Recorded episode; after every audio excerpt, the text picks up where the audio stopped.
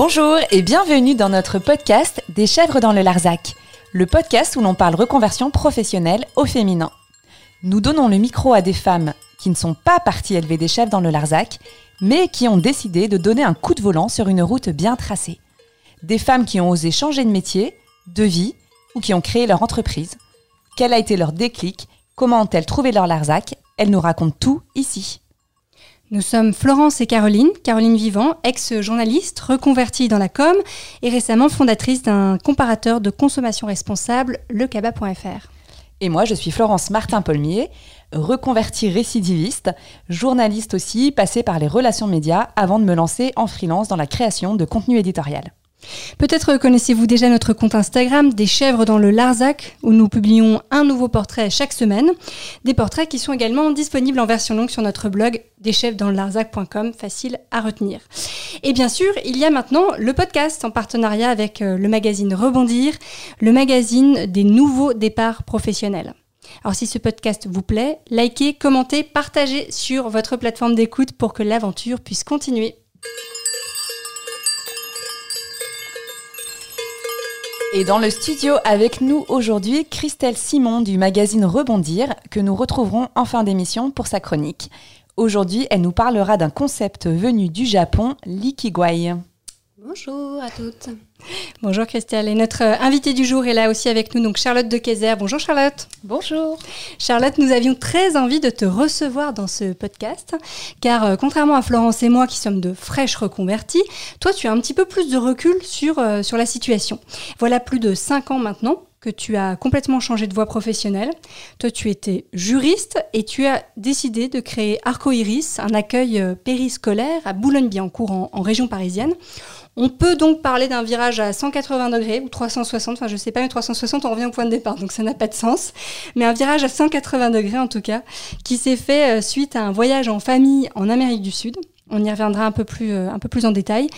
Mais euh, d'abord, pour que tout le monde comprenne bien, est-ce que tu peux nous expliquer ce qu'est Arcoiris en une minute?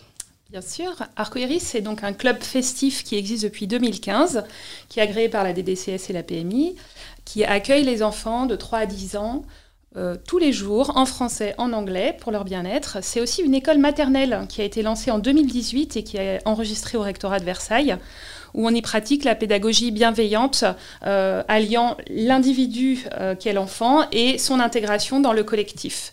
En fait, Arcoiris est créé autour de l'enfant et de la famille avec trois piliers.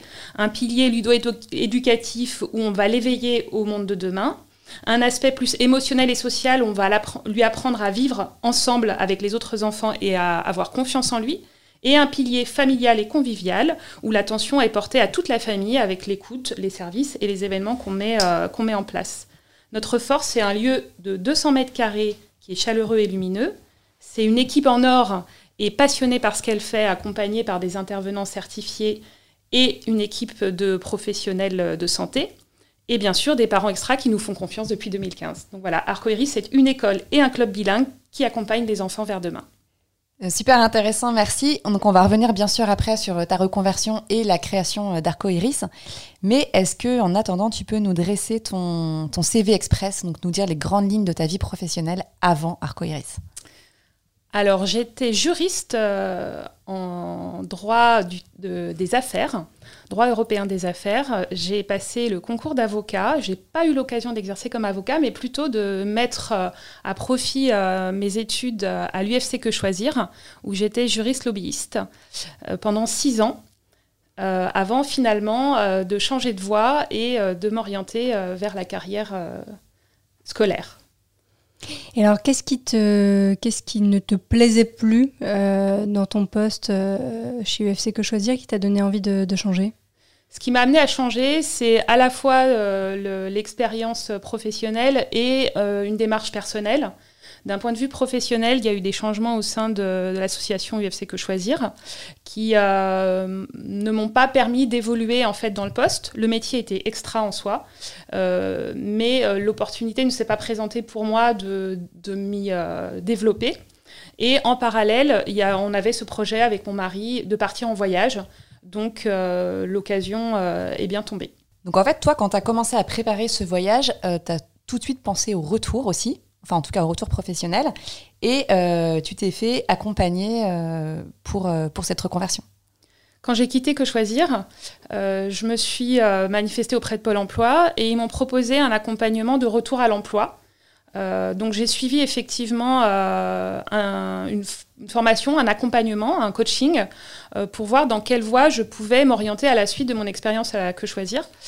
J'avais pas d'idée précise et la personne qui m'a accompagnée, les ateliers qui ont été mis en place avec d'autres cadres qui étaient aussi en recherche d'emploi m'ont permis de débroussailler un petit peu, d'imaginer la direction dans laquelle je pouvais aller. J'étais plutôt orientée vers euh, des postes de juriste en protection de l'environnement, puisque c'est une sensibilité que j'ai.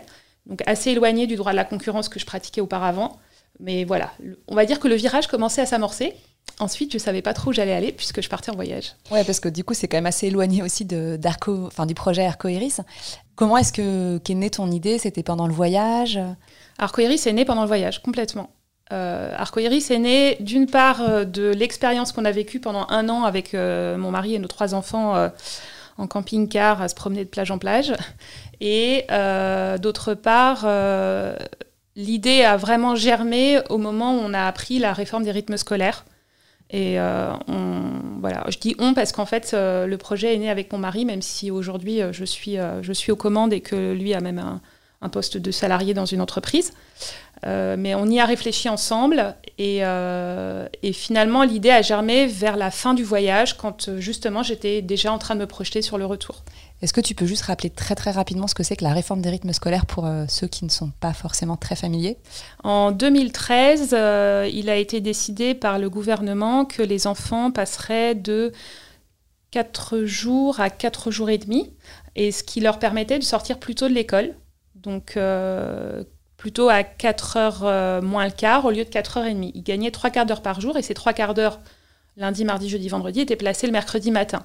Donc ça permettait d'alléger les journées et euh, pour nous c'était euh, vu comme une occasion d'enrichir leur après-midi avec des activités ludiques, créatives, voilà, de pas perdre de temps sans vouloir forcément non plus blinder leur agenda.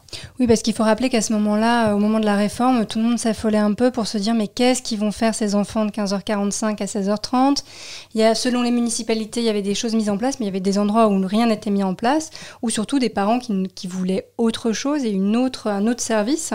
Toi, c'est un peu là-dedans que tu as décidé de... Tu avais senti l'opportunité le, en fait, euh, ma décision, elle a été prise euh, en lien avec la tranche horaire qui va plutôt de... En fait, faut, faut, se mettre à la place des parents. Parce que là, on a la réforme des rythmes scolaires, on va dire qu'elle a été établie plutôt dans l'intérêt des enfants. Je dis plutôt parce que bon, on a bien compris qu'il y avait des aspects qui n'étaient pas vraiment euh, en lien avec l'intérêt des enfants, mais dans l'ensemble, cette démarche, elle était en faveur de l'enfant. Sauf qu'en fait, ça arrangeait pas du tout les parents, parce que 15h45 pour quelqu'un qui travaille toute la journée, bah ça change pas grand-chose. Mais effectivement, les parents se sont dit bon bah tant qu'à faire, je vais peut-être euh, revoir un peu mon organisation euh, pour pour permettre à mon enfant de profiter aussi de ce temps-là. Euh, ça, c'était le premier point. Et puis, à titre personnel, le fait d'avoir vécu avec mes enfants pendant un an, je me suis rendu compte du temps qu'il fallait pour les apprentissages et je me suis rendu compte euh, bah, de ce qu'ils pouvaient apprendre en étant libre ou en, ayant à disposition certains éléments euh, matériels ou, un environnement. Et donc, j'avais envie de garder cette richesse, en fait, de, de, de, la poursuivre en dehors du voyage. Pour moi, il n'y avait pas de fatalité à dire c'est soit le voyage, soit la déprime, quoi. Oui, c'est vrai que c'est difficile de choisir. Et, euh, et, du coup, comment, euh, enfin là, tu avais donc l'idée euh, qui avait commencé à germer. Comment est-ce que ça s'est mis en place à ton retour? Alors déjà, j'ai beaucoup réfléchi dans le camping-car, parce qu'il y avait beaucoup d'heures de route, donc j'ai plein d'idées qui sont venues. En arrivant en France, assez rapidement, j'ai pris les choses de façon un peu plus sérieuse, et là, ma, ma compétence juridique m'a vraiment servi. Euh, donc euh, j'ai fait une étude de marché, j'ai rencontré des bailleurs. Euh, voilà, j'ai commencé assez, assez rapidement à, rassembler les différents éléments qui permettent de vraiment créer une entreprise. et puis, bah, je me suis posé des questions, parce que de toute façon, c'était quelque chose qui n'était pas du tout naturel pour moi. J'avais toujours été salarié ou en tête qu'il fallait qu'on me dise ce que je dois faire. Euh, donc c'est venu un petit peu au fur et à mesure et j'ai créé une version bêta ou une version, euh, une version test euh, en accueillant les enfants chez moi en fait le temps du déjeuner, sur le temps donc périscolaire, où j'allais les chercher à l'école. J'avais créé tout un espace pour eux. Ils déjeunaient, ils avaient des activités que je leur proposais, je les prenais en photo, je les ramenais à l'école, puis j'envoyais les photos aux parents. Donc ça, c'était un, peu, euh, un peu le service que je voulais mettre en place. Et puis ça a bien marché, les parents m'ont fait confiance. Et parallèlement à ça, bah, j'ai continué à chercher des locaux, à, réfléchir à la façon dont il fallait structurer ça. Donc là, c'est vraiment pour... Euh, l'idée de départ, c'était vraiment l'aspect périscolaire, le club. Mais alors, ça, veut dire qu'assez vite, quand même, tu réalises qu'il va falloir que tu crées ton entreprise, alors que finalement, si, si, on a bien compris... Euh, quand tu préparais ton comeback professionnel, tu n'étais pas forcément parti vers l'entrepreneuriat euh, avant ton voyage. Là, tu arrives, tu réalises qu'il va falloir créer ton entreprise. Dans ta tête, c'est plutôt euh, au secours fouillon ou, euh, génial, nouveau défi? Alors j'avais l'avantage en revenant de voyage d'avoir une confiance en moi, mais je pouvais déplacer des montagnes. C'était vraiment un truc de dingue. On avait fait tellement de choses, on était parti tellement en se disant oh là là, on ne sait pas ce qui nous attend que finalement, euh, pour moi, c'était une aventure que j'avais choisie, que j'avais envie de vivre.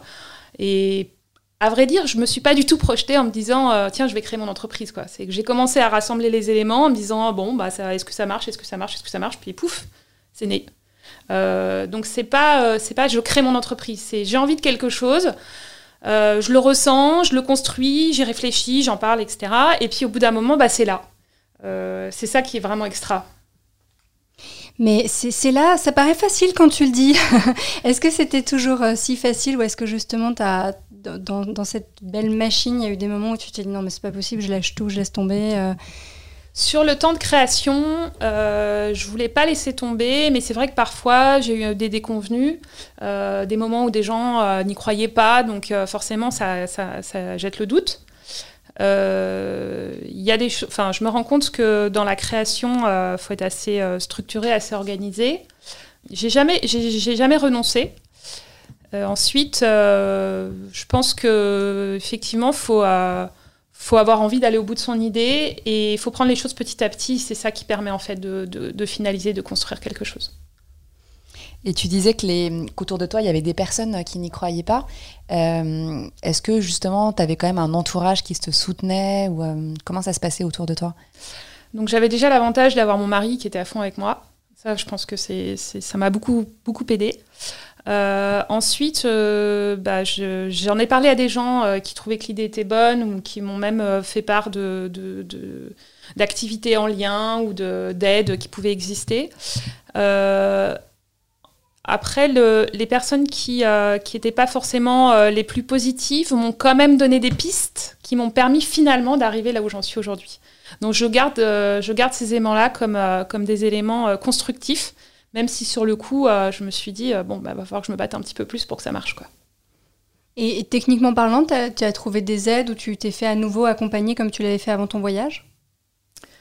Je me suis fait exactement. Je me suis fait accompagner. Euh, donc justement, en fait, il y a une personne qui m'avait dit bon, vos locaux vont vous coûter beaucoup trop cher en Ile-de-France, donc votre activité ça va pas marcher euh, parce que euh, voilà votre rentabilité elle sera pas bonne.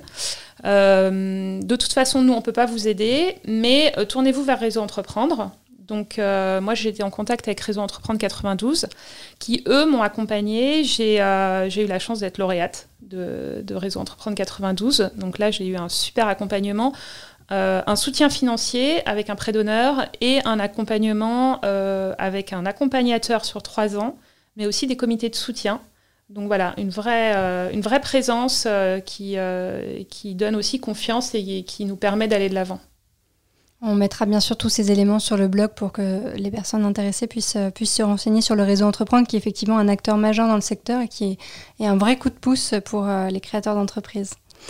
Euh, est-ce que dans tout ça, il y a eu aussi des, coups de bol ou des coups de talent? Enfin, le, moment où tu dis non, mais là, c'est le miracle, à l'inverse, tout va bien, énorme coup d'accélérateur Alors, ce qui est assez amusant, c'est que finalement, ça se tourne je dirais surtout autour du local, autour du bail.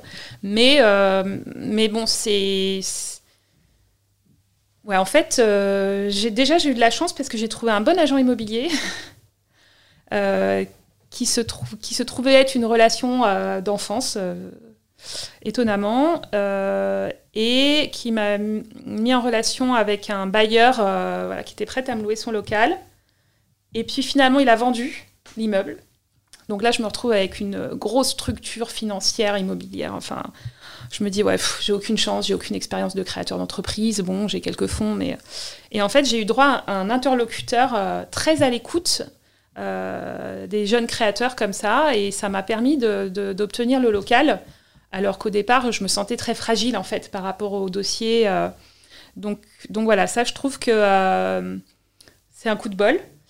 Je vous avoue que quand j'ai dû signer le bail, il y a un moment, j'ai eu un doute quand même. J'ai une grosse pression, quoi. Donc mon mari a dit T'inquiète pas, de toute façon, bah, si ça plante, tu redeviendras salarié. Je dis Ah ouais, t'as raison, allez, je signe. je signe tout de suite. J'ai envie quand même de tenter l'expérience et tout. Voilà, il faut, euh, il faut parfois, on est, on est sous pression et puis tout d'un coup, quand on ramène ça à la réalité euh, ou à ce que ça nous engage vraiment, bah, on se rend compte qu'on peut le faire, euh, on a le droit à l'erreur. quoi. Et donc depuis euh, la création, euh, Arcoiris a quand même bien grandi et puis le projet a un peu évolué aussi puisque tu as créé euh, une école maternelle. Tout à fait. L'école maternelle est née euh, à la suite du club. On, avait, on était bien installés dans les locaux, on commençait à être connus dans le quartier, dans la ville. Et bah, on s'est rendu compte que notre projet pédagogique était déjà très élaboré par rapport à un accueil périscolaire et qui correspondait à 90% du programme de maternelle. On avait des locaux qui étaient à disposition, qui étaient complètement adaptés pour l'accueil d'enfants de maternelle et des parents qui étaient en demande. Donc tous les éléments étaient réunis pour euh, ouvrir cette école, qui était quand même un projet dans le projet, un nouvel investissement, une nouvelle démarche avec justement à nouveau une étude de marché, une réflexion sur, euh, nos particularismes. Euh, donc ça a été, on va dire, un nouvel effort.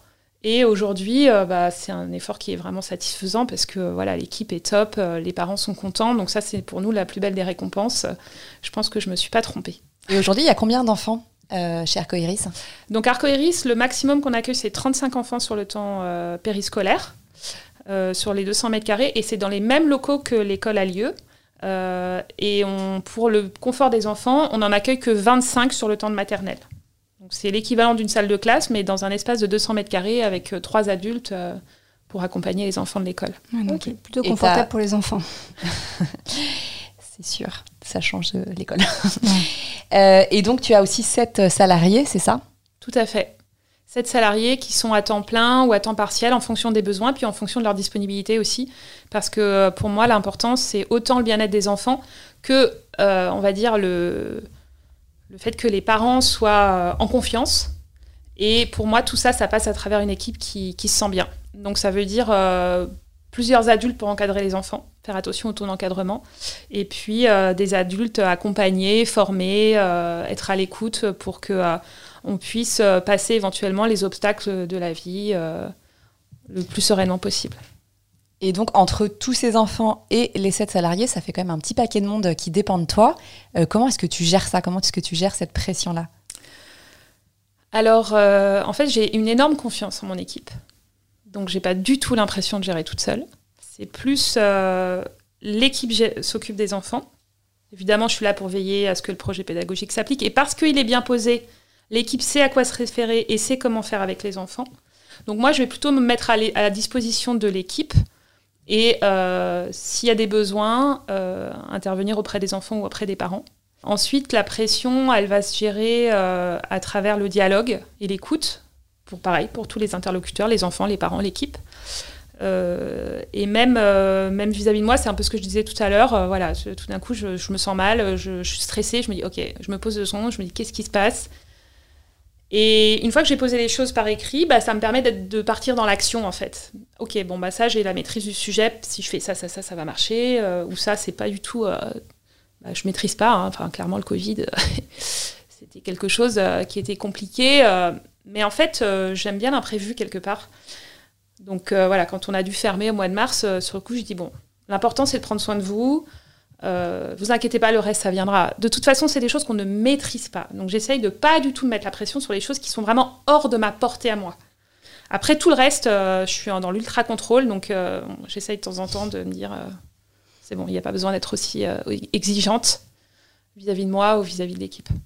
Alors effectivement, la Covid, ça a dû être quand même un, coup dur, ou en tout cas un, obstacle important pour euh, toi. Mais on, en avait un petit peu parlé. Tu disais que finalement, tu avais aussi essayé de prendre ça avec philosophie et d'utiliser ce temps, parce que du jour au lendemain, tu t'es retrouvé sans les 50 enfants, en fait, euh, et sans équipe, et que tu avais essayé de prendre ce temps un peu pour toi, pour euh, cultiver d'autres choses. Alors, est-ce que tu peux nous en dire un peu plus? C'est vrai que pendant le confinement, il y a deux choses. Il y a l'aspect professionnel et personnel. Finalement, tout est toujours un peu imbriqué. Hein.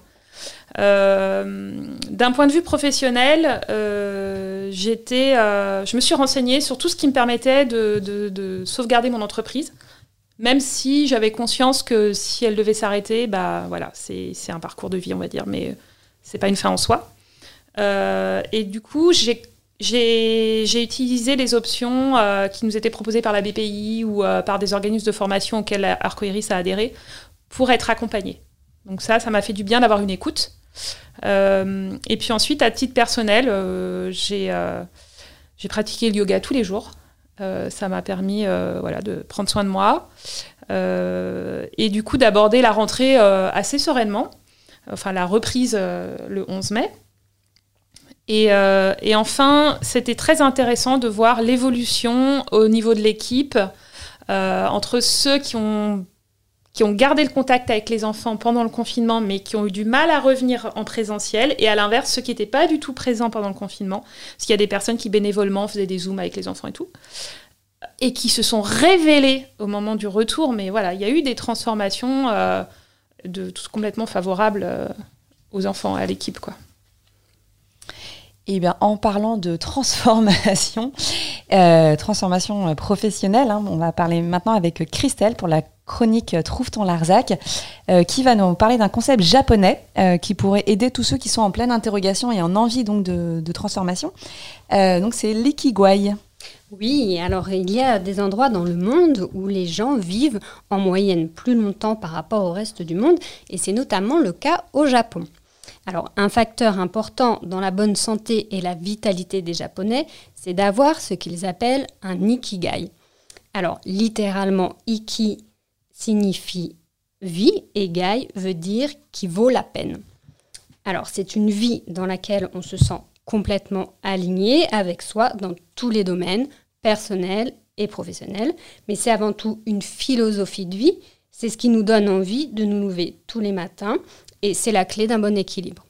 Mais alors, vous allez me dire comment faire pour trouver son ikigai. Alors, pour ça, il faut arriver à répondre à quatre questions essentielles. Qu'aimez-vous faire dans la vie? Quels sont vos talents? Qu'est-ce qui peut vous apporter un revenu? Et de quoi le monde a-t-il besoin? Et la situation qui vous épanouira le plus et qui vous aiguillera peut-être vers une reconversion, euh, c'est donc celle qui fera le lien entre ces quatre questions. Alors, le plus efficace, c'est de jouer le jeu par écrit. Hein. chaque question est représentée dans un cercle et à l'intersection de ces quatre cercles se trouve votre ikigai. À partir de ces éléments de réponse euh, que vous aurez trouvés, donc à vous de jouer, d'inventer et d'adapter le job de vos rêves. C'est un très bon exercice prisé par les coachs pour aider à définir sa vocation et ses talents. Donc, à vous de jouer. Merci Christelle. Bon, bah, du coup, on va poser la, question à Charlotte. Est-ce que toi, tu as trouvé aujourd'hui ton Ikigai? Je pense que je suis en chemin. Je... J'ai des idées, il y a des choses sur lesquelles je me sens très bien et complètement en harmonie avec moi-même, et puis d'autres sur lesquelles euh, je suis encore en réflexion, en tâtonnement. Et puis sans doute que les choses aussi évoluent, donc euh, ça doit être intéressant de se reposer de temps en temps la question. Oui, c'est amusant que tu dises ça parce que alors, moi, Florence, ici présente, m'a offert un petit cahier pour trouver mon ikigai il y a, quelques temps. Et j'ai trouvé que vraiment, d'ailleurs, c'était assez bien, euh, assez bien euh, fait pour euh, se poser les bonnes questions et y aller étape par étape. Donc, on partagera ce petit, ce petit livret. Et récemment, je me suis dit, mais en fait, il faudrait que je le reprenne parce que finalement, en deux ans, mais c'est tout, tout change, tout évolue. En plus, je pense qu'effectivement, la période qu'on vient de passer a sans doute aussi déclenché d'autres choses chez nous. Donc, je pense que c'est quand même un travail à faire assez assez fréquemment. Voilà. Avant de terminer euh, cette émission, Charlotte, on voulait aussi te soumettre notre questionnaire spécial bergerie. Voilà, je laisse la main à, Florence. Donc, qu'est-ce que tu as trouvé Donc, non pas ton Ikigai cette fois-ci, mais ton Larzac. la question n'est pas très, très loin, mais euh, euh, j'ai... Je pense avoir plusieurs Larzac, en fait. Je pense, euh, j'en ai, j'en ai exploré quelques-uns et j'en ai encore d'autres à explorer. Je suis un peu une voyageuse, comme vous l'aurez compris. Donc, euh, j'aurais du mal à, prétendre l'avoir trouvé parce que ça veut dire que je m'arrête là et en fait, je suis perpétuellement en mouvement. Donc, euh, je, suis je, suis bien là où je suis en tout cas.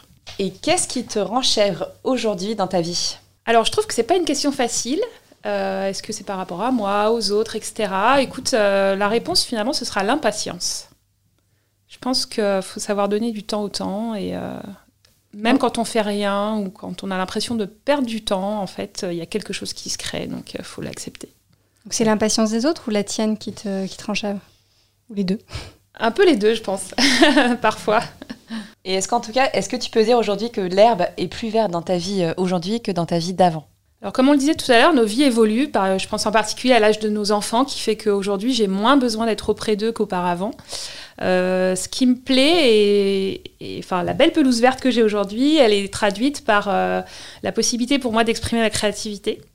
Euh, je le faisais déjà à que choisir, mais là, j'ai vraiment, pouf, enfin voilà, un espace de créativité très étendu, et puis pouvoir m'organiser à ma façon, même si je travaille sans doute plus d'heures. le fait d'être libre de ma journée, de venir aujourd'hui, par exemple, avec vous voir et vous répondre, euh, ça pour moi, c'est un bonus. quoi. Et par rapport à ta famille, parce que tu disais tout à l'heure que le projet avait aussi été créé parce que tu avais envie de passer un temps plus qualitatif avec tes enfants, euh, est-ce que tu as trouvé euh, cet équilibre vie pro, vie perso qu'on cherche tous Alors c'est pareil, je trouve que c'est une question qui n'est pas évidente. Euh, je me la pose pas souvent, mais c'est vraiment un équilibre fragile. C'est-à-dire que euh, les deux sont imbriqués, vie pro et vie perso. Donc, il faut savoir prendre soin de soi parce que c'est d'autant plus efficace euh, pour la vie professionnelle. Donc, parfois, accepter l'idée, effectivement, de prendre un peu de temps, par exemple, pour ses enfants, euh, ou tout simplement que moi, j'ai envie d'être avec eux et remettre le travail un petit peu plus tard dans la journée.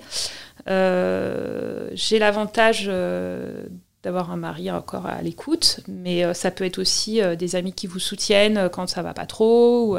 Donc, pour l'instant, je suis dans un bon équilibre euh, parce que je pense aussi mon projet, à, voilà, ça fait cinq ans. Euh, mes deux projets de club et d'école sont lancés. Euh, je me sens un peu plus dans ma zone de confort qu'au début. Donc ça vaut le coup de persévérer. Ça, ça donne beaucoup d'espoir pardon, à, tous les entrepreneurs qui nous écoutent, parce que c'est vrai qu'on dit souvent que les deux, trois premières années sont les plus difficiles. Toi, tu confirmes, on sort la tête de l'eau à un moment? Bah là, je me, sens, euh, je me sens effectivement sortir la tête de l'eau. Enfin, cette année, je me sens assez bien. Alors, est-ce que c'est ma vision des choses qui a changé ou est-ce que c'est effectivement, euh, de façon pratique, des choses qui sont bien installées? Je ne saurais pas vous dire.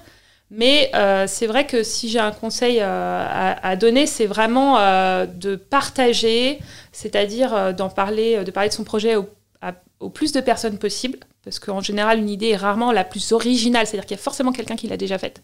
Donc, a priori, on va pas se la faire piquer.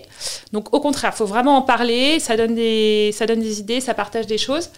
Euh, enfin, ça permet de partager des choses. Et puis, euh, et puis je pense que euh, ensuite, il faut, il faut, il, faut, se faire confiance, quoi. Faut vraiment, voilà, faut, faut y aller. c'est pas, c'est pas une erreur. voilà, si finalement ça n'aboutit pas, il y a autre chose qui aboutit derrière. ça va aller, quoi. Ok, merci. Avant peut-être de terminer, je voulais juste euh, poser une question sur tes projets futurs, puisque tu disais que maintenant tu, tu rejoignais un petit peu ta, zone de confort. Est-ce que tu as prévu euh, d'en sortir? Est-ce que tu as des nouveaux projets euh, pour Arcoiris Alors on me demande souvent si j'en ai, si j'en ai pas créé un ailleurs. Donc voilà, c'est une idée qui me trotte dans la tête. Mais pour répondre à ta question, je reviens sur l'équilibre famille-pro. Clairement, euh, j'aurais pu ne pas du tout. Enfin, si j'avais changé l'équilibre et, consacré euh, cette période-là à ma vie pro, je pense que j'en aurais ouvert d'autres. Moi, j'ai plutôt choisi d'y aller euh, progressivement. donc voilà, ça peut être une idée. En attendant, je viens de m'acheter un van. Alors, c'est pas très écolo, mais il y a une tente de toit. Et de temps en temps, on s'arrête sur les berges de la Loire. Et ça, c'est bien aussi. Ça, c'est chouette comme Larzac, c'est vrai.